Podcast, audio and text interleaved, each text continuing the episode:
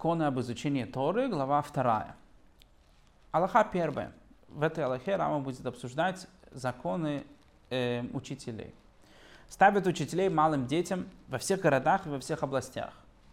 А если в городе нет детей, обучаемых Торы, то на жителей города накладывают отлучение. Пока не поставят учителя малым детям, в таком случае мы встречаем, условно, новое наказание. Наказание называется хейрем. Мы, э, условно, отводим это из общины народа Израиля, вот этот вот город, который не нанял учителя своим детям. Если после этого не назначили, то разрушат город. Ведь мир держится только лептом детей и обучаемых Торе. Разрушается город, если идет речь про, про э, страны Израиля, то разрушается этот город. Второе Аллаха. Детей отдают на обучение в возрасте 6-7 лет, как уже Рамбам упоминал, в зависимости от сил ребенка и от телосложения. Детей младше 6 не отдают. Учитель использует телесные наказания чтобы дети боялись его ослушаться, чтобы они слушались и правильно воспринимали изучение. Но не забывают их жестоко, не зверствуют. Поэтому не бьет детей ни плетиями, ни палками, а только маленькими ремешками. Приводится в современных поисках источниках, что на самом деле сегодня, если э, ударять детей, то не дай бог это может привести к очень страшным последствиям. Третья Аллаха. Дети должны учиться весь световой день и небольшую часть ночи, чтобы привыкли учиться и в дневном, и в ночное время, как Рамбам уже говорил, что учить Тору надо и днем, и ночью. Нельзя отменять занятия детей, кроме как в конце дня перед началом субботы, и праздников, и сам праздник. В канун праздник и канун субботу, и сам праздник не изучают Тору с детьми. В субботу не начинают учить новое, но повторяют даже новое. Другими словами, с детьми Учитель Хейдра может повторять изученное в субботу и не отменять занятия детей даже ради строительства храма.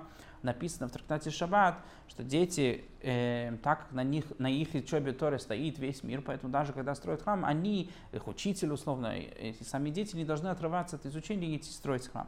Четвертая Аллаха. Если учитель оставляет детей и уходит, или занимается с ними чем-то, что не имеет отношения к изучению Торы, или пренебрегает их обучением, то о таком сказано проклят, выполняющий Божью работу недобросовестно.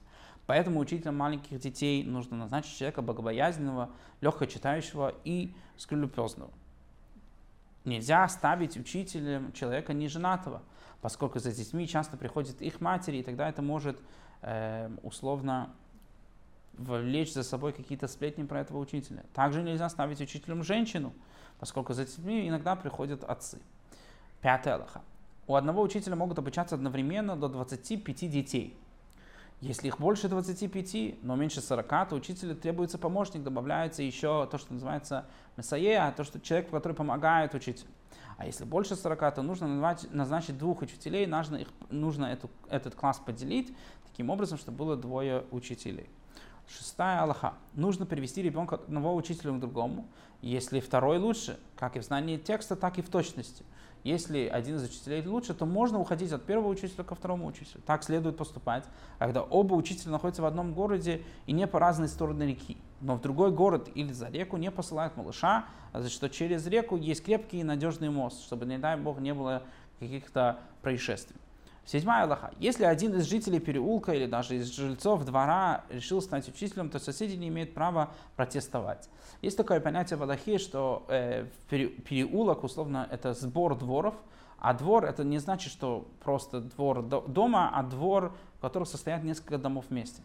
И в Аллахе есть такое понятие, что если в переулок я буду заниматься какой-то работой, которая вовлекает много клиентов, то другие жители вот этого вот же э, двора или вот этого вот переулка могут меня э, остановить, чтобы не было много людей в их переулке.